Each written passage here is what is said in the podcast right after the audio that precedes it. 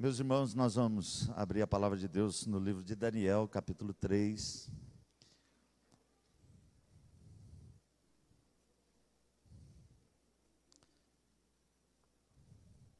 Pelas minhas anotações antigas, eu já falei sobre esse texto aqui, é, ou uma ou duas vezes, não me lembro exatamente. Mas, como faz parte da nossa sequência, do nosso estudo do livro de Daniel, eu vou falar sobre ele de novo. E eu não trouxe todas as minhas anotações, trouxe o esboço para que eu também não fique repetindo aquilo que talvez eu já tenha falado aqui. Mas de qualquer forma, importante, né? Nós entendemos toda a palavra de Deus. E esses dias eu brinquei que colocaram uma Bíblia aqui com letra extra gigante e a Bíblia sumiu. e agora então eu tive que trazer o óculos, porque domingo passado eu passei aperto para a felicidade de muita gente, né? Então, acompanhe a leitura de Daniel capítulo 3, do verso 1 até o verso 18. Nós vamos ler até o verso 18. Não vamos falar do texto todo.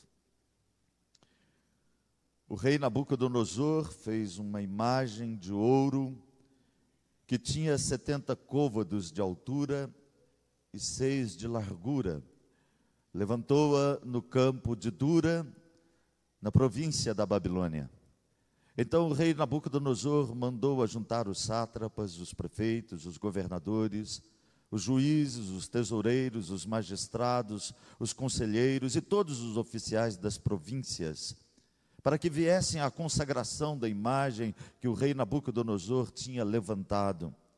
Então se ajuntaram os sátrapas, os prefeitos, os governadores, os juízes, os tesoureiros, os magistrados, os conselheiros e todos os oficiais das províncias para a consagração da imagem que o rei Nabucodonosor tinha levantado. Estavam em pé diante da imagem que Nabucodonosor tinha levantado. Nisto, o arauto apregoava em alta voz: Ordena-se a vós outros, ó povos, nações e homens de todas as línguas. No momento em que ouvirdes o som da trombeta, do pífaro, da harpa, da cítara, do saltério, da gaita de foles e de toda sorte de música, vos prostrareis e adorareis a imagem de ouro que o rei Nabucodonosor levantou.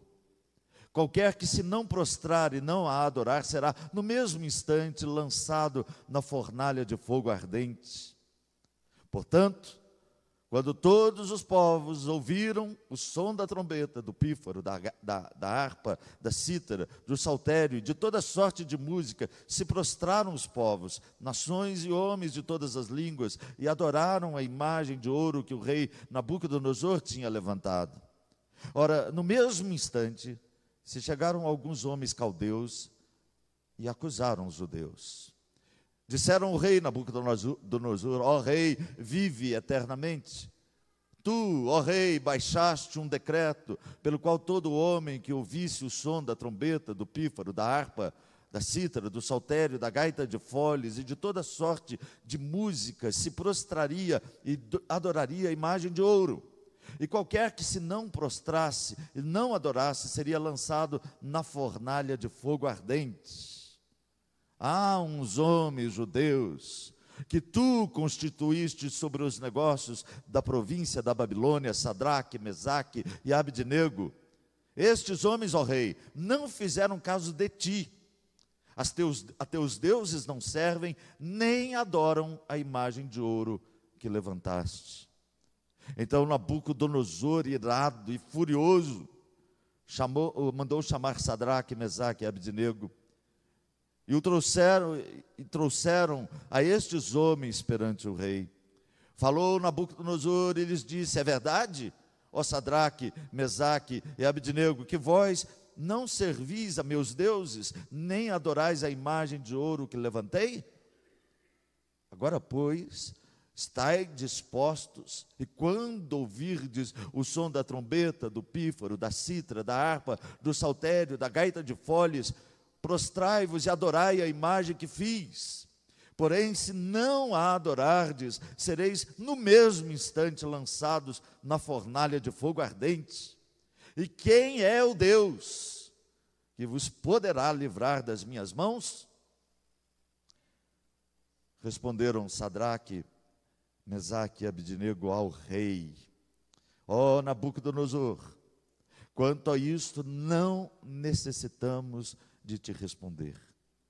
Se o nosso Deus, a quem servirmos, quer livrar-nos, ele nos livrará da fornalha de fogo ardente e das tuas mãos, ó rei.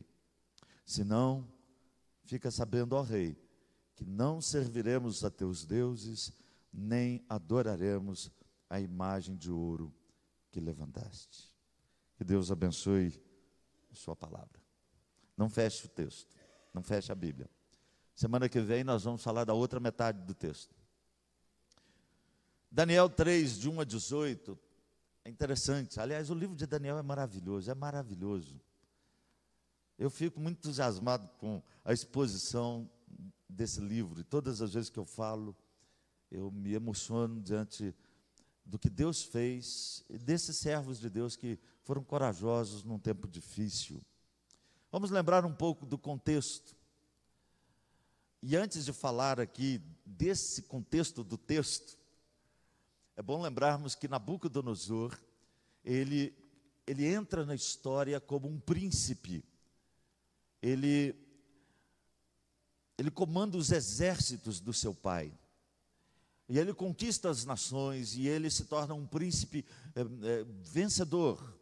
O pai chega a falecer e ele assume o trono de toda a Babilônia, do grande império babilônico.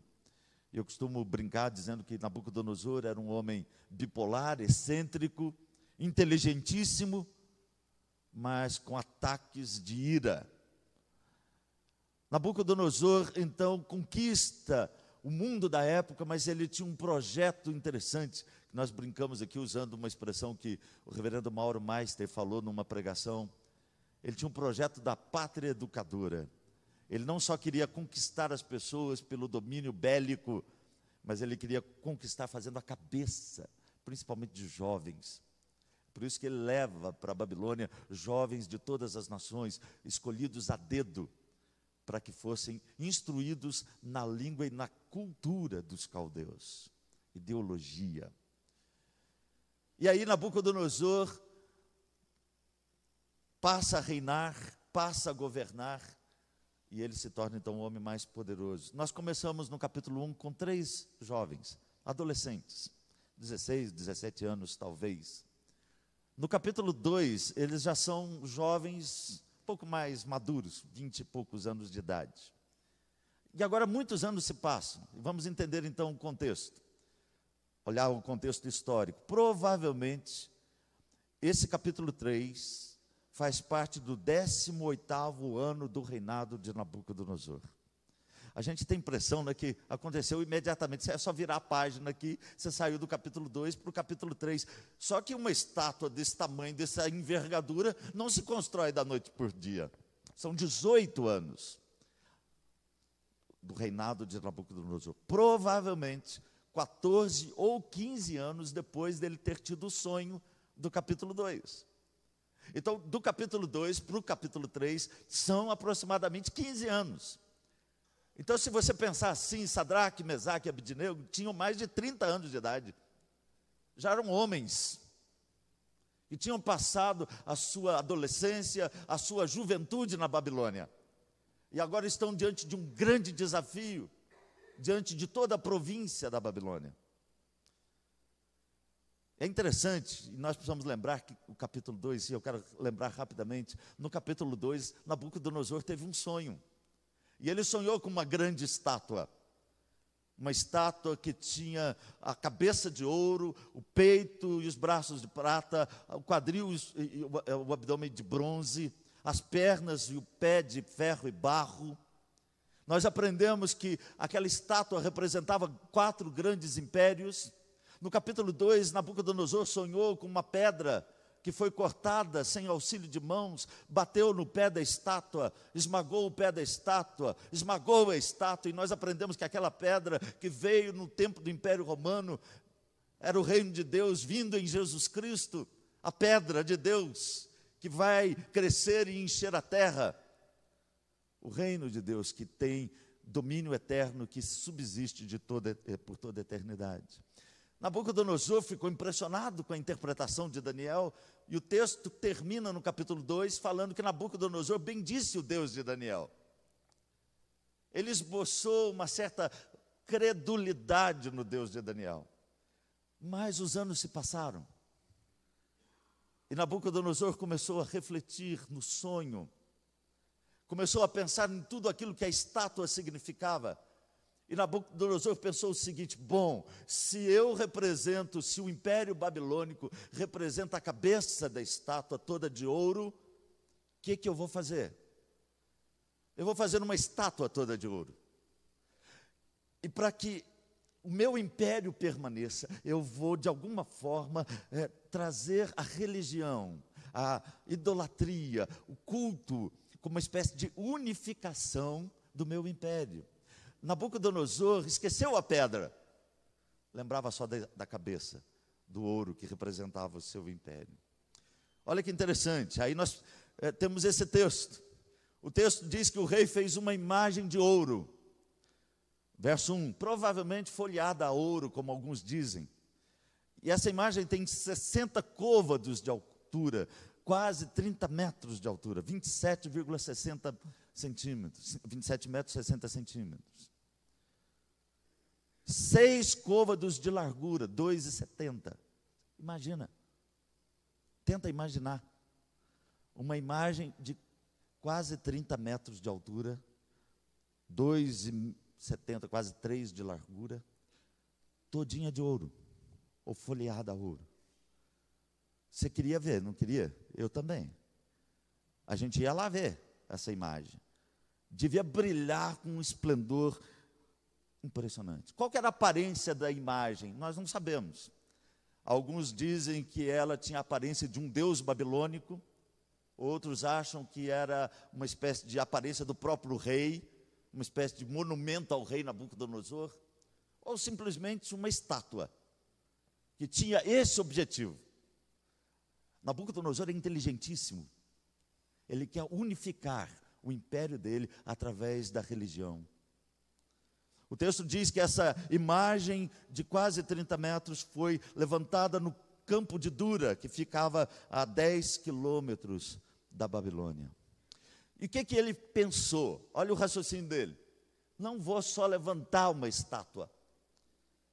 Eu vou convocar todos os príncipes e governadores de todas as províncias e todos os povos que estão aqui na Babilônia para adorar essa estátua. Mas não somente isso, eu quero promover um evento cultural com música,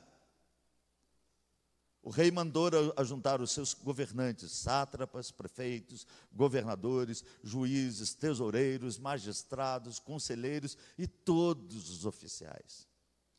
Uma pergunta que surge para nós, né? Onde estava Daniel? Porque Daniel não aparece no texto, né? Aí você fica pensando, será que Daniel se curvou diante da imagem? Por uma razão desconhecida, Daniel não se encontrava entre eles. Provavelmente a explicação está no capítulo 2, verso 49. Se você ler a última parte do versículo 49 do capítulo 2, diz assim: que Daniel, porém, permaneceu na corte do rei, ou seja, ele se separou dos amigos deles. Os amigos foram para as províncias e Daniel não foi para as províncias. Então, provavelmente, ou essa adoração não foi exigida de Daniel, ou ele não se encontrava ali, naquele momento. O rei ordenou, sob pena de morte, que a imagem fosse adorada. Verso 6 está dito isso. Qual que era o propósito do rei? Aquilo que eu já falei aqui. Ele queria unificar um império por meio da religião. Algo parecido foi feito lá no século terceiro, quarto da nossa era, quando Constantino, querendo salvar o Império Romano, promoveu o cristianismo como a religião oficial. Ele entendeu que o cristianismo pudesse ser uma força de unificação do império. E aí, aquilo que eu disse no verso 5, o texto diz que houve uma ênfase no aspecto cultural. É impressionante toda sorte de instrumentos musicais. E o texto, quando nós lemos e pesquisamos, nós entendemos que alguns daqueles instrumentos faziam parte da cultura babilônica, mas outros instrumentos foram importados de outras culturas. Ou seja, ele trouxe música regional para alegrar aquelas pessoas ali, mas trouxe música de outros lugares para alegrar todos que estavam ali. Um evento cultural fantástico. Verso 8 diz que alguns caldeus, e a NVI traduz por astrólogos, acusaram os três jovens, agora jovens adultos, lá de Judá. A palavra que aparece aqui no aramaico, aliás, uma curiosidade interessante, do verso 4 do capítulo 2 até o capítulo 7, o livro de Daniel é escrito em aramaico. E aí eles acusaram, e a palavra que aparece é essa aqui, que significa comer os pedaços de alguém. Ou seja, eles estavam tentando destruir, difamar aqueles três amigos de Daniel. Eles usam um sofisma, né? Qual é a acusação? Olha o verso 12. Não fizeram caso de ti. A teus deuses não servem, nem adoraram a imagem de ouro que levantaste. Isso é um sofisma porque ainda que eles não tivessem adorado a imagem, eles não desrespeitaram o rei. Os, os acusadores aqui são ardilosos, não? Eles, eles constroem um sofisma. E aí nós temos finalmente a resistência desses três servos de Deus. Uma resistência pacífica, sem alarde, sem bandeira, sem manifestação, sem faixa, sem protesto. O texto diz que eles receberam uma segunda chance, no verso 13 a 15, porque Nabucodonosor estava decidido a mostrar que a cabeça reina, que, que a Babilônia não cai. Ele queria vencer a pedra. Ele queria mostrar para todo mundo que a pedra não tem chance alguma, ou seja, o reino de Deus em Cristo Jesus não é nada. Mas ele não contava com a resistência, a fé de três moços. Eles foram ameaçados, verso 15, mas eles estavam determinados, verso 16 a 18. Coisa maravilhosa isso. Eles responderam para o rei: não precisamos nem continuar a conversa aqui, rei. Se o nosso Deus quiser nos livrar, ele vai livrar. Mas se ele não quiser, nós não vamos adorar a imagem. Nós enfrentamos a fornalha. Eu diria, irmãos, a fornalha depois foi irrelevante. E eu vou mostrar depois na próxima mensagem sobre isso. Mas qual que é a minha mensagem hoje? Eu tiro o tema do que uh, o comentarista Wallace, que tem um livro muito bonito, que é interessante, que eu já citei aqui, na série A Bíblia Fala Hoje, a mensagem de Daniel, da ABU. E ele usa essa expressão, ele chama essa resistência aqui desses três jovens de o milagre da resistência. E eu quero tomar emprestada a expressão de Wallace e usar como tema para a nossa mensagem nessa noite. O milagre da resistência. Qual que é o objetivo, o propósito? Falar sobre a tentação das estátuas que existem por aí. E apontar a vitória de Jesus Cristo. E segundo, conclamar os crentes que busquem o milagre da resistência. Primeiro eu quero falar sobre as estátuas. O que elas poderiam significar naquela época e o que elas significam hoje. No mundo que representa, que é representado pela Babilônia. A Babilônia é o mundo, é a sociedade alienada de Deus, como diz o Apocalipse. A Babilônia é o sistema humano e a Babilônia, ela levanta estátuas, assim como nos dias de Daniel. Ela levanta estátuas hoje e convida a todos que adorem a estátua. E tem muito crente flertando, se curvando e até adorando as estátuas. Precisamos de amigos de Daniel no tempo de hoje. Quais seriam essas estátuas? Eu quero mencionar algumas aqui, à luz do texto. Em primeiro lugar, eu chamo a estátua do sistema de governo, porque é isso que ela representa aqui. Esse é o sentido primeiro do texto. A estátua de ouro representava o império babilônico. Lembra do sonho no capítulo 2. O rei não queria que a pedra esmiuçasse o seu reino. Ele levantou um sistema, um governo alienado de Deus, e que ele quis então que todos adorassem esse sistema político, governamental, o seu império. E é impressionante, irmãos, se nós fizermos um paralelo com Apocalipse 13, verso 4. Lá em Apocalipse, João fala acerca da besta que emerge do mar, e é uma representação dos sistemas humanos, das nações, dos governos alienados de Deus. Mas junto com a besta que emerge do mar, o texto fala de uma besta que emerge da terra, que é a falsa religião, parece cordeiro, fala como cordeiro, mas não é. E o que, é que essa besta que emerge da terra, que é a falsa religião, a falsa ideologia faz? Promove a adoração à primeira besta, ao sistema, ao governo. E é isso aqui. Essa é estátua do sistema de governo que às vezes se levanta ou de esquerda ou de direita, não importa. Tem sido assim na história e é assim na nossa história. E eu vejo muito crente se ajoelhando, brigando com os irmãos, ofendendo os outros por causa da estátua. Por causa da estátua. Segundo lugar, o brilho do ouro. Isso é outra estátua. Imagina, não sei se era uma, provavelmente folheada a ouro, embora Nabucodonosor era excêntrico, ele construiu os jardins suspensos para sua amada, uma das oitavas maravilhas do mundo antigo. Podia ser de ouro maciço, difícil, né? Mas vamos, vamos supor que seja folheada, mas é ouro, é ouro é o brilho do ouro. Uma estátua, uma estátua que se levanta na nossa época de forma agressiva. O dinheiro compra tudo. Uma estátua de ouro ou folheada a ouro, uma ostentação. A Bíblia aponta claramente, meus irmãos, que o dinheiro é um Deus. Não podeis servir a dois senhores. Não podeis servir a Deus e a mamon, as riquezas, ao dinheiro. Mateus 6, 24. A estátua do brilho do ouro é aquela que está também levantada na nossa sociedade.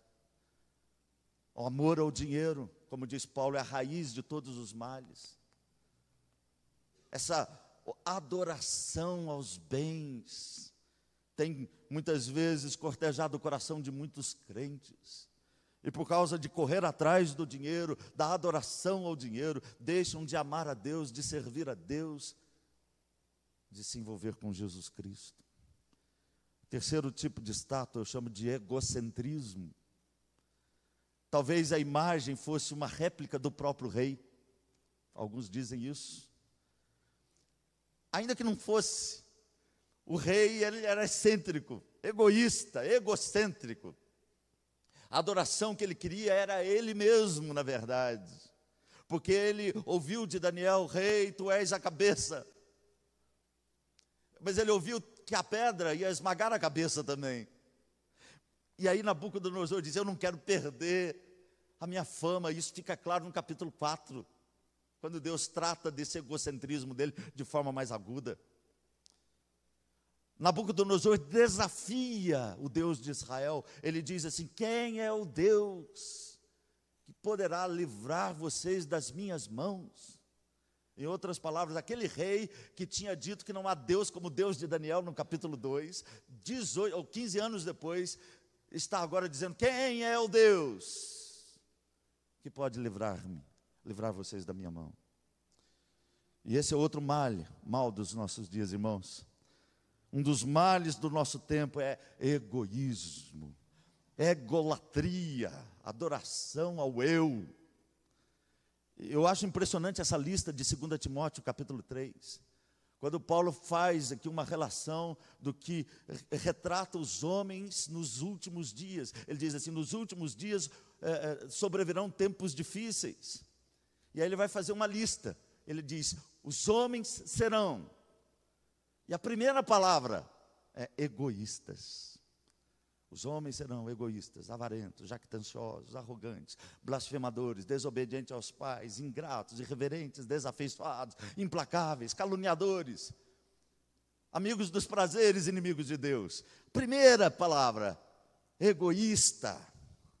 E a palavra egoísta significa aquele que ama de forma exagerada, é, é, é, exageradamente a si mesmo.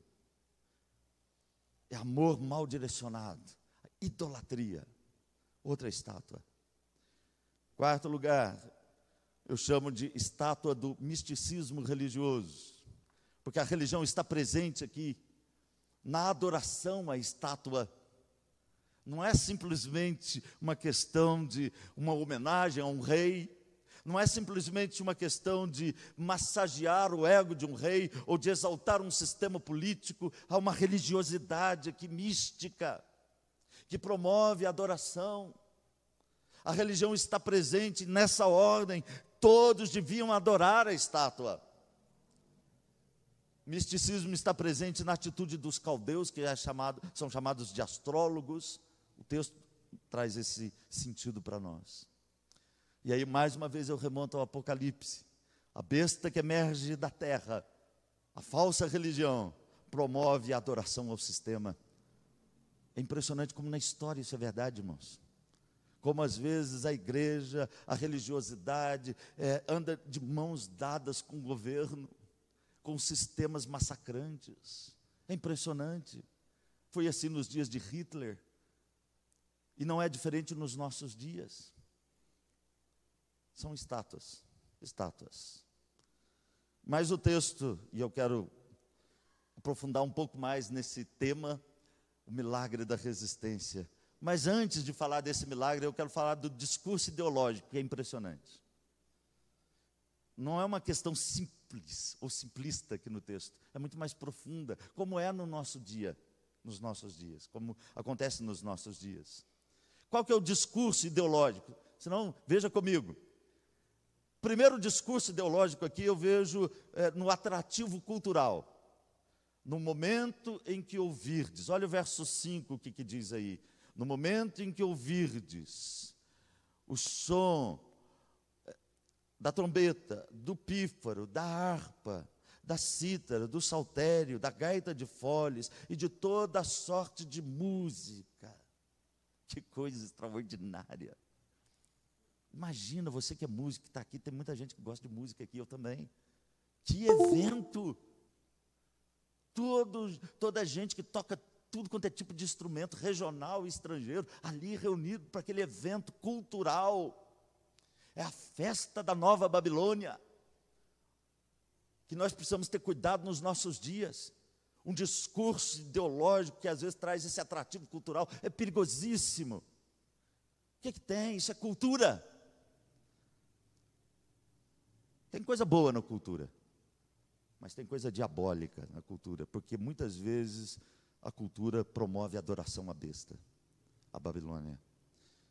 Uma orquestra de instrumentos regionais estrangeiros foi montada para aquele evento um evento cultural imperdível. Imperdível. Imagina você, uma estátua de quase 30 metros de altura, folheada a ouro. Todo mundo ali, uma música boa para ouvir e curtir. Qual o mal? Qual o problema? Será que esse discurso ideológico, cultural, não está presente nos nossos dias? Eu acredito que sim. Carnaval é cultural, pastor. O que, que tem? Mas o que, que ele promove? Adoração a quem? Festas populares, às vezes, são culturais, mas o que, que elas estão promovendo? Eu não sou radical em algumas coisas, mas sempre precisa ter cuidado. Segundo o discurso ideológico, é contra a radicalização, verso 15. E é essa conversa particular com os três amigos. Olha o que, que Nabucodonosor está decidido a fazer. Ele quer repetir a música, o evento, só para aqueles três adorarem. Eles não tinham adorado. Quando o evento aconteceu, Nabucodonosor queria repetir o evento, tocar a música de novo, só para aqueles três jovens ajoelharem. Aqueles três homens, moços. Esse discurso foi feito então de forma particular aos amigos de Daniel. Qual que é a tentação aqui de fazer concessão? Não sejam tão radicais. Talvez seja essa a fala de Nabucodonosor. Vocês estão muito radicais. Esse negócio de não fazer concessão. Seja radical, não seja um crente radical. Essa batalha ideológica continua hoje. Hoje. Não seja radical na sua postura do que, que você entende como sexualidade, família, lazer, trabalho. Não seja radical, mas o crente é radical. E precisa ser. E aí, então, finalmente. Eu saltei alguma coisa? Isso. Saltei não. Saltei o dois? O que, que eu fiz com dois? Volta lá. Eu saltei aqui, irmãos, desculpa. Inclusão, isso aqui também é importante. Bem que eu falei assim, gente, não é possível que já está no 3. E agora perdi aqui. Um, um minuto.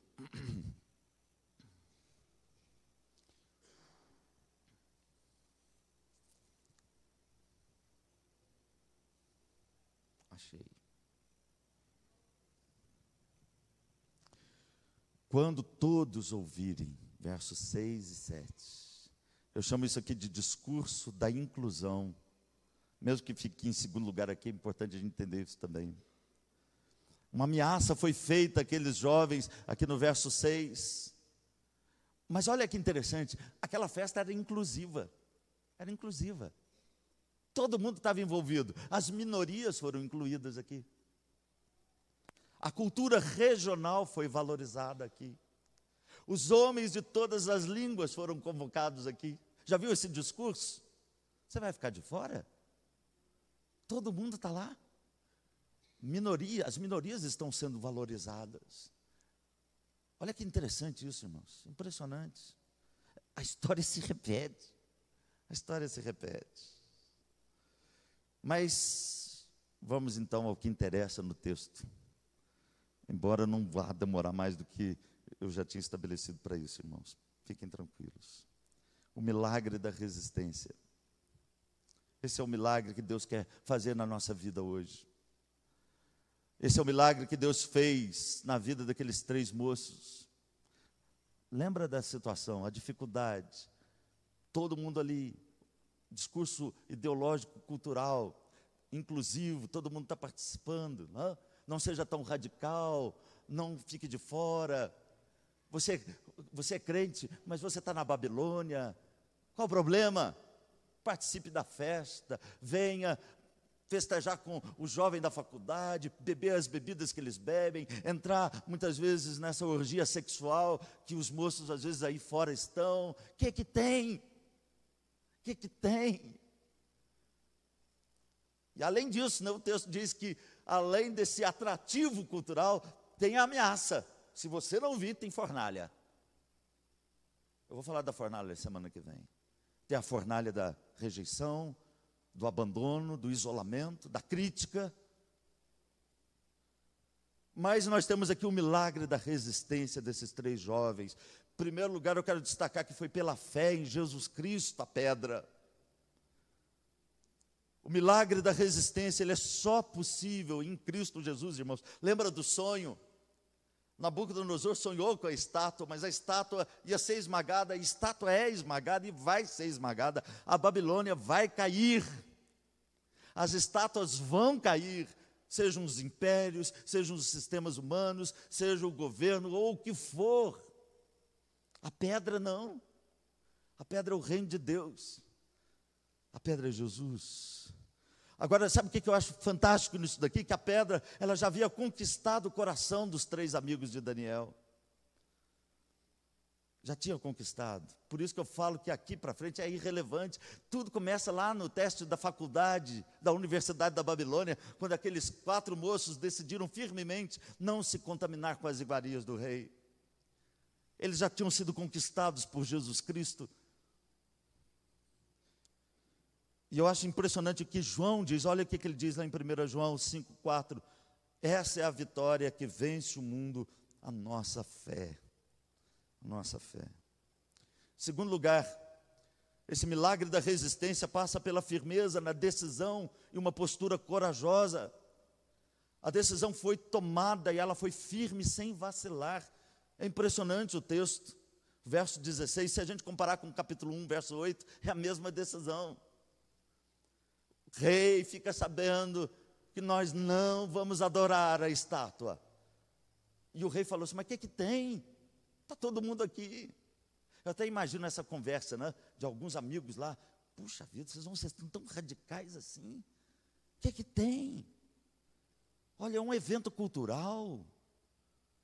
Seja um cidadão de Babilônia. Babilônia precisa de você. Afinal de contas, para nós sermos relevantes no mundo hoje, nós precisamos nos misturar com o mundo. Nós precisamos mudar o discurso na igreja para que as pessoas possam aceitar o Evangelho. E aí a gente pode fazer concessão. O que, que tem? Tem sim. A pior tragédia para o mundo, irmãos, é quando a igreja deixa de ser igreja.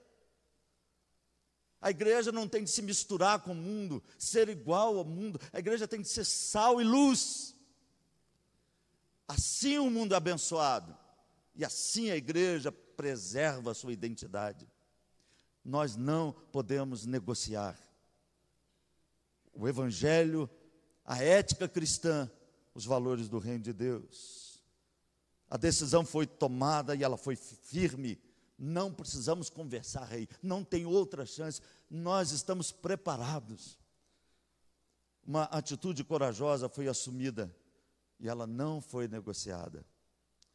O crente precisa estar firme em Cristo Jesus para poder resistir no dia mal, como diz Efésios. Terceiro lugar, e aí estou falando certinho agora, né? Pode passar por três. Isso. Um serviço dedicado ao Deus vivo e verdadeiro. Eu gosto muito da expressão que, ele, é, que aparece no texto. Ele diz: Se o nosso Deus a quem servimos. A ideia aqui é de um serviço continuado. Ou seja, eles não começaram a servir a Deus agora com trinta e poucos anos de idade. Eles estavam servindo a Deus desde a adolescência na Babilônia. Eles serviram a Deus durante toda a caminhada da vida deles. Se o nosso Deus a quem servimos. Deus não era novidade para aqueles três servos dele.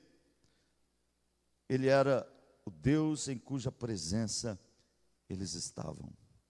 Servimos uma ação continuada. Muito bem, irmãos. O milagre da resistência, usando a expressão do comentarista. Primeiro lugar, eu falei sobre a tentação das estátuas. Segundo, o discurso ideológico, que eu saltei, depois voltei. e o milagre da resistência. A estátua, a fornalha, depois, foi irrelevante. Um detalhe se Deus ia livrar ou não livrar, um detalhe. Aqueles moços, ainda que fossem queimados, como muitos crentes na história foram, ainda que eles tivessem sido queimados ali, eles não seriam de forma alguma consumidos pelo fogo, porque eles estariam na presença do Deus poderoso, no céu da sua glória. Todo crente que experimenta o milagre da resistência, não perde, não é derrotado. Aliás, Paulo diz que em Cristo Jesus nós somos mais que vencedores. Quero fazer três aplicações. Primeira, não se curve diante das estátuas do mundo contemporâneo. Eu apontei alguns exemplos aqui, mas podem ter outros. Não se curve, não se curve. Segundo, resista firme na fé, que é a fé que vence o mundo, irmãos. E terceiro, continue ao lado de Jesus, a pedra principal na construção da vida. Que Deus nos abençoe. Vamos cantar mais um hino? O hino 93. Leia o restante do capítulo 3. Semana que vem eu vou falar sobre o milagre do livramento que quando aqueles três jovens são libertados né, de forma miraculosa da fornalha do fogo ardente, nós vamos aprender que Deus age da mesma forma, talvez não semelhante, né, mas de forma a nos livrar também de toda a fornalha